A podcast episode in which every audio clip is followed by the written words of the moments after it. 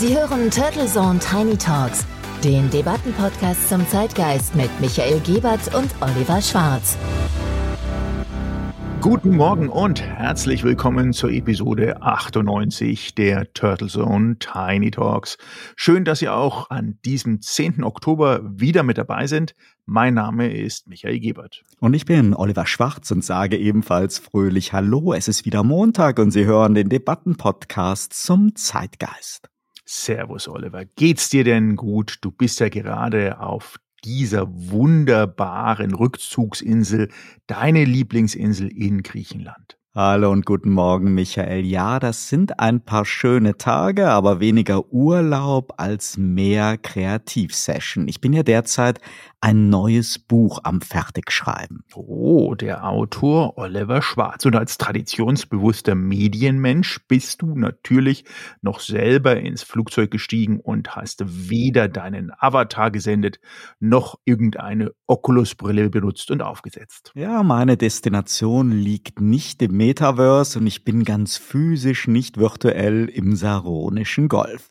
Habe ich da einen Trend verpasst? das kommt natürlich ganz darauf an, wen du jetzt dazu befragen würdest, denn deine Destinationen vorher erkunden kannst du sicherlich jetzt schon virtuell in der einen oder anderen Plattform. Aber ob der Urlaub dann selber im Metaverse genauso erholend und inspirierend sein wird, werden wir sicher bald sehen und erleben dürfen. Aber wenn du mich persönlich fragst, daran darf aktuell zumindest noch sehr gezweifelt werden. Avatare laufen auf Poros noch nicht rum, auch keiner von Mark Zuckerberg. Ich finde, umgekehrt wird vielleicht ein Schuh draus. Das spätsommerliche Leben in Griechenland physisch mit allen Sinnen genießen und dann den Avatar in Deutschland ins Meeting senden und arbeiten lassen. Ja, das wäre eine geniale Idee. Ich hoffe, dass die nicht gleich aufgenommen wird und aufgegriffen wird von den ein oder anderen Arbeitnehmern und Arbeitnehmerinnen, weil dann sind die Büros wirklich komplett leer. Aber mit dieser Idee kann man natürlich die ganzen frisch gebackenen Fans von Team und Zoom und all den anderen Online-Meeting-Tools der Corona-Jahre ja auch in dem Fall noch ein bisschen in diese Webcam-Blick-Modus-Optik hineingeben und ihren Homeoffice-Kollegen vielleicht auch ein bisschen den Neid in die Augen treiben. Denn ein Meeting nur mit Avataren in einem virtuellen Meetingraum ist dann doch ein erneuter Paradigmenwechsel, denke ich. Man hat in jedem Fall den Eindruck, dass einige Anbieter hier schon fleißig Goldgräberstimmung entwickeln, vom virtuellen Grundstück über virtuelle Accessoires und Looks für Avatare, gibt es ja schon wieder so einen umfassendes Ökosystem. Mich erinnert das alles ein wenig an den Hype um Second Life vor 20 Jahren. Gibt's die denn eigentlich noch, Michael? Ja, also der ein oder andere Hörerin oder Hörer mag sich dran erinnern. 20 Jahre ist ja wirklich schon mal eine ganz schöne Latte. Ähm, aber ja, ich glaube, äh, natürlich bemüht sich nicht jetzt mehr jede Marketingabteilung einer irgendwie genossenen Kreissparkasse oder eines lokalen Handels um einen coolen virtuellen Auftritt wird wie damals im Second Life, was ja wirklich auch medial ein Riesenhype war. Ähm, denn die besuchen jetzt lieber Metaverse-Seminare von neuen Metaverse-Propheten, um dann die Chancen in der neuen, diesmal wirklich sehr lebensecht, so zumindest der Claim, und virtuellen Welt nicht zu verpassen. Ich habe auf dem Kommunikationskongress in Berlin einige Panels zum Thema Metaverse moderieren dürfen und fühle mich zumindest ein wenig aufgeschlaut, um mit dir als Experten das Thema heute vertiefen zu können. Denn bei aller Technikbegeisterung und Offenheit für neue Realitäten kann man sicher getrost feststellen, dass der Begriff Metaverse so inflationär gehypt wird, dass mehr Fragen offen bleiben als beantwortet werden. Ja, wohl wahr und auch natürlich, wenn man sich die Lektüre mal anschaut. Also ich glaube, vor zwei Wochen war sogar der Headliner international der Vogue das Thema. Wird denn zukünftig die Mode nur noch um Metaverse stattfinden. Und darum, glaube ich, ist ein guter Grund. Lass uns gerne versuchen, die Hörerinnen und Hörer auf den Stand der Dinge zu bringen, so dass wir hier die Diskussion bei dem einen oder anderen anstoßen können. Das ist sicherlich auch eine kleine Miniserie wert und mir fallen da gleich eine ganze Reihe von Fragen ein, die auch das Publikum in Berlin gestellt hat. Zum Beispiel, ob es genau ein Metaverse gibt, das von Mark Zuckerberg oder ganz, ganz viele und wenn mehrere, wie es da mit der Kompatibilität aussieht und dann natürlich, ob wir überhaupt schon im Metaverse angekommen sind oder eigentlich erst auf dem langen Weg dahin. Denn unter dem Begriff tummeln sich ja sehr vielfältige Visionen, nicht nur das Eintauchen in Games-artige Szenarien und Welten. Magst du uns da mal kurz abholen, Michael, wer eigentlich das Metaverse erfunden hat und was man genau darunter versteht? Ja, sehr gerne. Also da bleiben uns ja nur ein paar Minuten, aber ich glaube, wir können das ganz gut zusammenfassen und so viel sei schon mal verraten. Der große Facebook-Gründer Mark Zuckerberg ist nicht der Erfinder, wenngleich er natürlich ein großer Fan ist und sicher auch ein Visionär und Türöffner.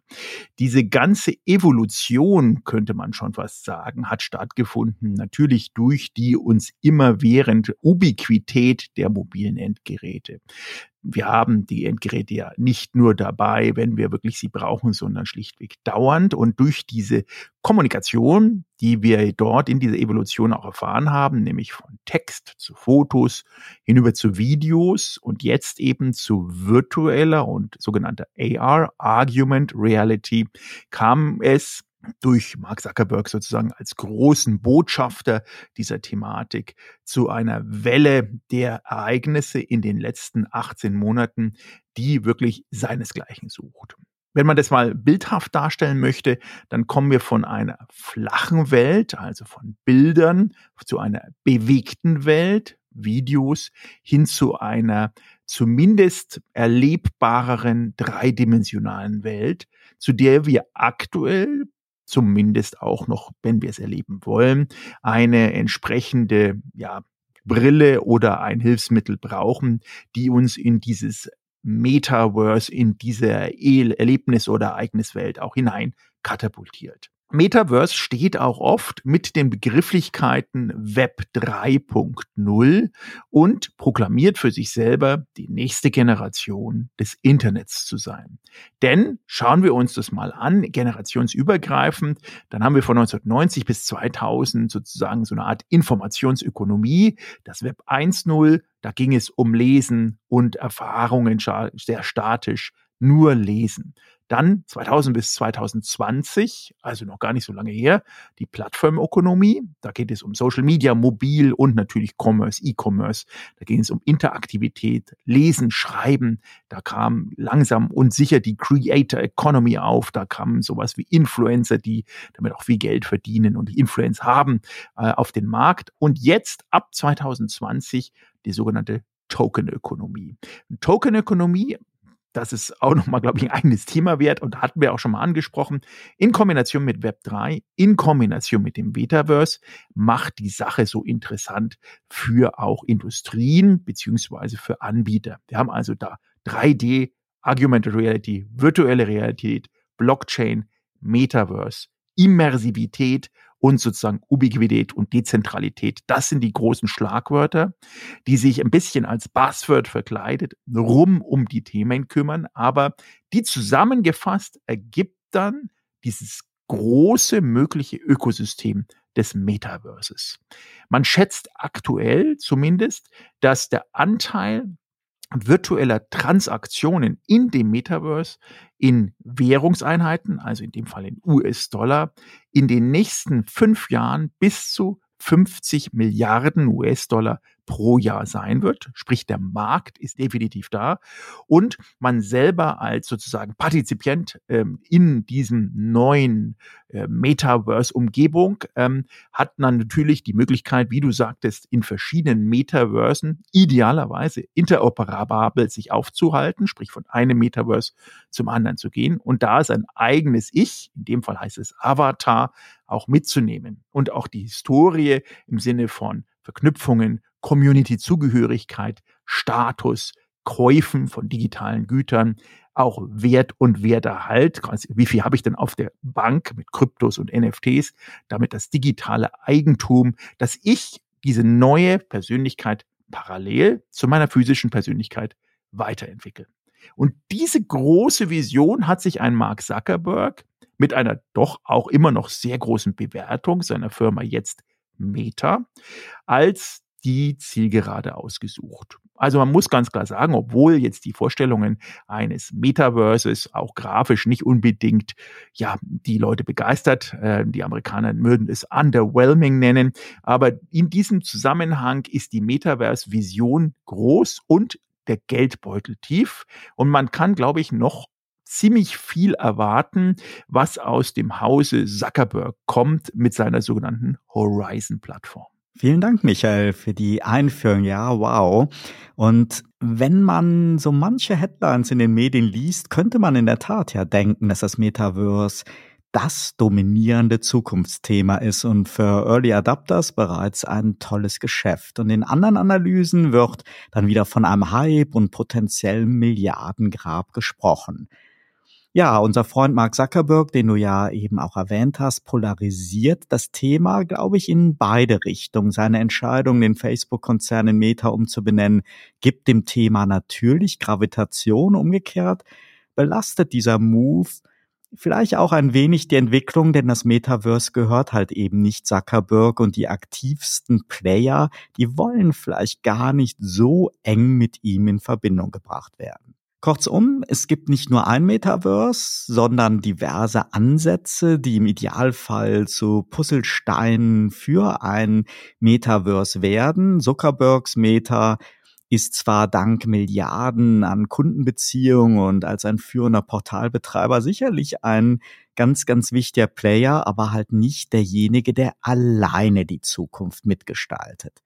Auf dem Kommunikationskongress hat Alexander Bilgeri von BMW unterstrichen, dass das Metaverse die nächste Evolutionsstufe des Internets ist. Genau wie du das eben auch gesagt hast, dass das halt auf Web 3.0 aufsetzt. Es steht, so hat er betont, für die schrittweise Überführung von Erlebnissen in eine virtuelle Realität. Und wenn man das mit der Vision von Neil Stephenson in Snow Crash vergleicht, ja, diesem Buch, wo viele sagen, das ist eigentlich so der Urknall, das ist äh, die Blaupause für das Metaverse, dann ist es sicherlich noch ein längerer Weg hin zu einer komplett virtuellen Welt, die neben der physischen Welt quasi parallel existiert und in die man nach Belieben eintauchen kann. Andererseits hat Zuckerberg in seiner Relaunch-Präsentation, die ich schon sehr beeindruckend fand, schon sehr viel technologisch Greifbares gezeigt. Ich glaube, es geht also eher um die Frage, wie, wie attraktiv das regelmäßige Eintauchen in so eine virtuelle Welt ist. Denn da sind sich ja viele Experten einig, wird das Metaverse dann zu einem wichtigen Kanal. Schnuppert man nur mal ab und zu, so aus Neugierde rein, verbleiben die relevanten Kommunikationswege dann natürlich in der realen Welt. Heute verbringen die Menschen ja angeblich im Schnitt immer noch mehrere Stunden täglich vor dem Fernseher, bewegen sich auch privat im Internet, interagieren in Summe ebenfalls stundenlang mit ihrem Smartphone Natürlich teilweise alles parallel, sonst wäre der Tag ja schnell rum. Wie also dann die Zeit aufbringen, um in die virtuellen Welten des Metaverse einzutauchen? Das macht ja nicht mal eben für ein paar Sekunden oder Minuten Sinn. Es gibt auch schon Studien, die prognostizieren bis zu vier Stunden Metaverse-Konsum am Tag. Das klingt eher nach Hardcore-Gamer und funktioniert bei Menschen mit Beruf und Sozialleben sicherlich nur, wenn das Nutzen des Metaverse die bisherige Medien- und Internetnutzung dann substituiert. Und dann ist man ganz, ganz schnell bei der sogenannten Generation Z, die nach 1995 geboren und damit vollständig mit dem Internet aufgewachsen ist, also Digital Natives 2.0. Für diese Menschen spielt das lineare Fernsehen oder Printmedien immer weniger bis gar keine Rolle. Diese Altersgruppe ist immer online, kommuniziert fast ausschließlich über Social Media und die Generation ist mit High-End Computer Games aufgewachsen, die ja heutzutage wie Kino-Blockbuster produziert werden. Also alles gute Voraussetzungen, um das Eintauchen in eine virtuelle Parallelwelt nicht nur attraktiv zu finden, sondern bald auch so ganz selbstverständlich, sofern sich ihre Community dort auffällt und für sie relevante Events stattfinden. Für die Industrie wiederum ist diese Zielgruppe interessant, da jung, kaufkräftig und sehr markenbewusst. In China kann man es, glaube ich, ja schon beobachten. Ja, nochmal danke auch für die Ausführungen hier. Äh, ganz klar, in der Zwischenzeit ist natürlich Investitionen von Facebook und vielen anderen Spielern auch ein ganz spannendes Umfeld für Arbeitsplätze. Also gerade Facebook plant ja hier bis zu 10.000 Personen auch in Europa mit ähm, einzustellen, zusätzlich einzustellen. Das ist äh, der Kampf gerade um diese Hotspots. Ich war ja vor ein paar Wochen Wochen in Paris, unter anderem dort auch in dem ähm, nahe von Paris gelegenen größten französischen Startup-Hub. Und ähm, die sind dort zumindest von der Einschätzung her sehr euphorisch, was Meta angeht, natürlich von den technischen Möglichkeiten, aber primär darum, dass sich um dieses Ökosystem von Metaversen oder den entsprechenden Applikationen noch viele Startups ranken und auch Facebook selber dort so eine Art Mission einrichtet mit einigen hundert Mitarbeitern. Also bleibt abzuwarten, wie Facebook hier sich auch in Deutschland äh, außerhalb von Berlin, wie zu Städten wie München oder auch Frankfurt etc. sich dazu entscheidet. Es ist ein Arbeitsplatzmarkt hm, und da ist auch wieder der War for Talents, also wo gehen die Talente dann wirklich hin? Und soweit ich es einschätzen kann, in den Diskussionen auch nicht nur mit der Generation Z, sondern auch mit Zeitplanern, ähm, ist es ein Kampf auch um die Zeit um die FaceTime. Also wie lange bin ich wirklich in den verschiedenen Medien und Medienmacher, gerade aus den traditionellen Analogmedien und digitalen Medien wie Fernsehen, Radio, sind natürlich da äh, wirklich mittlerweile auch auf sehr hohe Aufmerksamkeit geschaltet, weil gerade aus dem asiatischen Bereich die Zahlen zumindest für das Konsumverhalten für Fernsehen sehr schlechte Aussichten prognostizieren. Da sind die Mobile-Only Screen Times, also wirklich die, mit denen ich mich mit meinem Mobiltelefon beschäftige, aktuell auf über fünfeinhalb Stunden pro Tag in der Generation Z auch wirklich angelangt, teilweise sogar mehr. Und das bedeutet wiederum bei 24 Stunden am Tag und ungefähr acht bis zwölf Stunden Aufmerksamkeitsmöglichkeit, wovon ja nur drei Stunden wirklich die hohe Aufmerksamkeit auch haben, bewährtermaßen.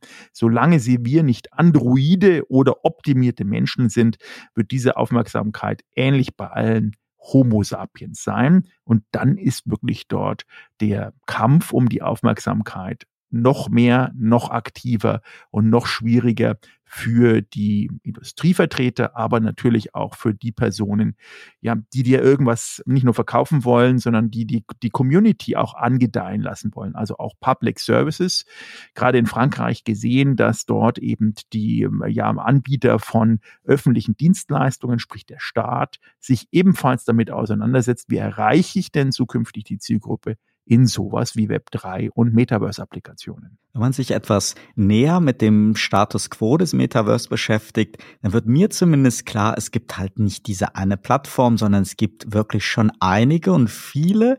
Und deswegen kenne ich die meisten davon auch gar nicht gut, haben halt ihre Worte in der Gaming-Industrie. Als Non-Gamer bekomme ich kaum mit, was sich so bei Fortnite, Roblox oder im Decentraland tut.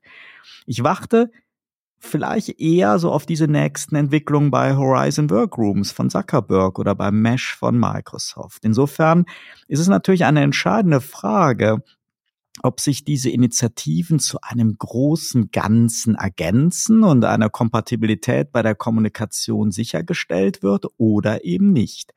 Ich persönlich bin wirklich fest davon überzeugt, dass wir von E-Mail und Mobilfunk lernen müssen, wie wichtig eine anbieterübergreifende Kommunikation, eine Art Roaming ist. Die Chatsysteme, die wie Insellösungen agieren, sind dagegen für mich abschreckende Beispiele der letzten Jahre und Jahrzehnte. Ich sehe daher gleich mehrere Brücken, die es geben sollte. Idealerweise kann ich mit einem Account sowohl in der realen wie auch in der virtuellen Welt agieren, kann zwischen beruflicher und privater Metaverse-Nutzung wechseln und kann dann meinen Avatar sowohl in einem Business-Meeting im Metaverse wie auch in einer gamifizierten Entertainment-Umgebung nutzen. Ziemlich viele Wünsche nach Brücken in einer Industrie, die einerseits Standards hervorbringt, andererseits auch immer wieder in den letzten Jahrzehnten Innovationen hat an proprietären Ansätzen und Inkompatibilitäten scheitern lassen.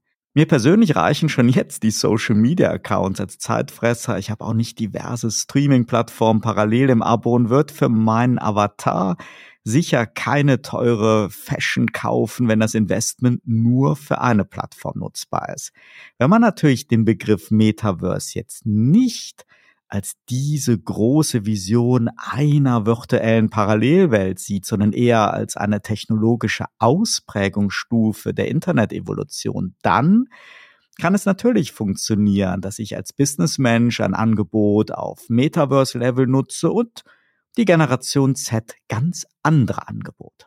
Ja, du hast natürlich völlig recht. Was hier auch, äh, glaube ich, immer vergessen wird, äh, sind die bestehenden Beziehungen und medialen Erfahrungen einer Generation, die eben äh, na, bevor 1995 geboren wurde, die sozusagen diese beiden Welten auch noch kennt. Und ich bin mir der festen Überzeugung, dass es diese ja hundertprozentige Bereitschaft, sich im Zweifelsfall in eine Metaverse-Umgebung zu begeben, die alles andere als dezentral ist, die sich zwar als solche im Zweifelsfall präsentiert, aber bei einer entsprechenden Recherche herausstellt, dass es dennoch sehr, sehr zentrale Eigenschaften hat.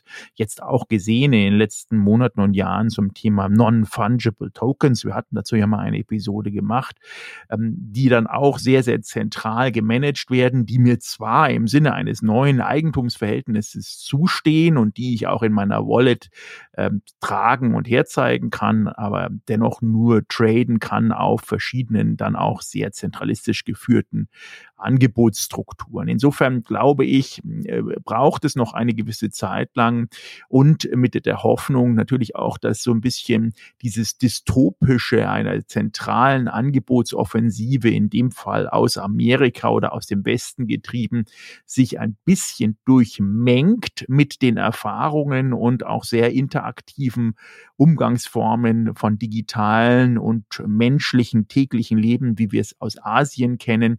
Ich glaube, der Kombination wird sein und meine zumindest ja vage Theorie, was sich in den nächsten Jahren, die definitiv sehr, sehr schnell kommen wird, hier auch umsetzen lassen könnte, ist eine Kombination aus sowas wie Argument Reality in Kombination mit Robotik. Das ist zwar ein völlig neues Thema, aber lassen wir uns einfach mal davon leiten, was jetzt auch ein Tesla mit seinen, mit seinen neuen Roboter Argument Reality Szenarien vor ein paar Wochen vorgestellt hat. Also das alles zusammenhängend glaube ich, macht durchaus Sinn aus einer Industrieperspektive, aber eben auch für Menschen, die zum Beispiel keinen Zugang haben, etwas erleben wollen, in einer gewissen Care-Position, in einer sozusagen pflegeartigen Situation sich bewegen oder schlichtweg auch vielleicht in neue Systeme sich einleben, einfügen wollen und müssen, Stichwort Flüchtlinge oder Flüchtlingswellen.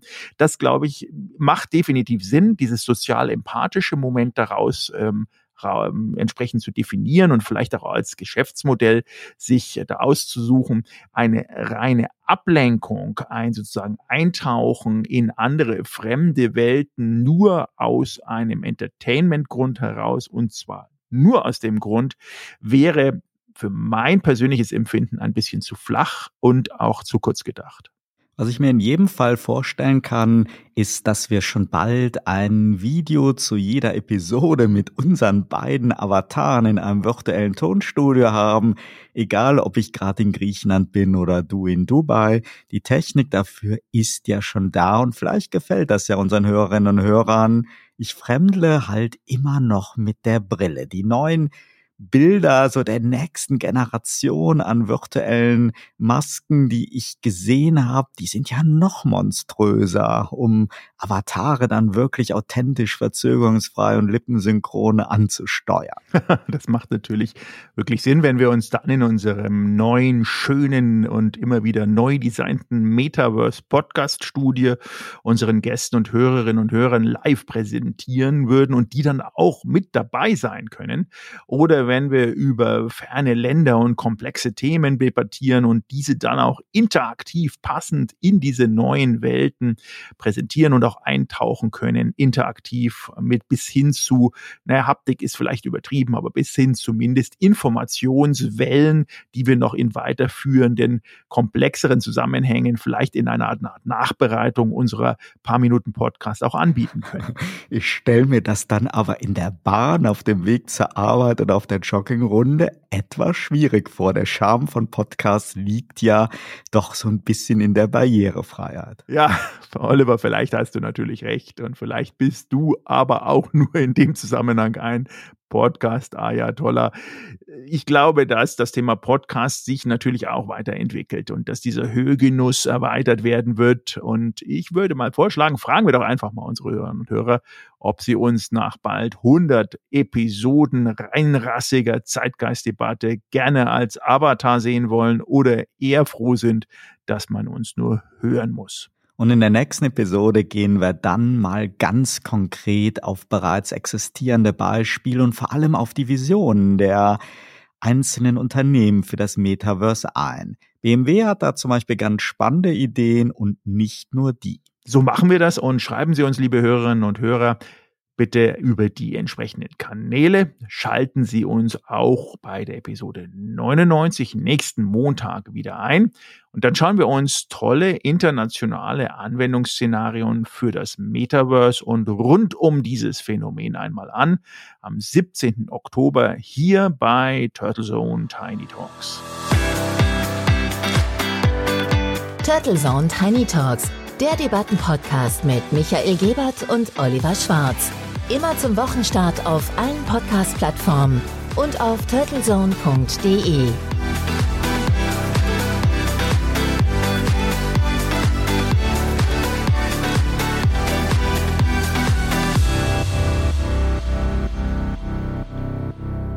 Dieser Podcast wird Ihnen präsentiert von Visual Communications Experts. Wir bringen Sie auf Sendung. Video, Livestreaming, Webinare und Podcasts. Ihre Experten für Audio und Video in der Unternehmenskommunikation. Weitere Informationen unter www.visual-communications-experts.com. Für Werbung in diesem Podcast oder eine Sponsoring-Partnerschaft wenden Sie sich bitte an Turtle Media unter 0721 977 907 15.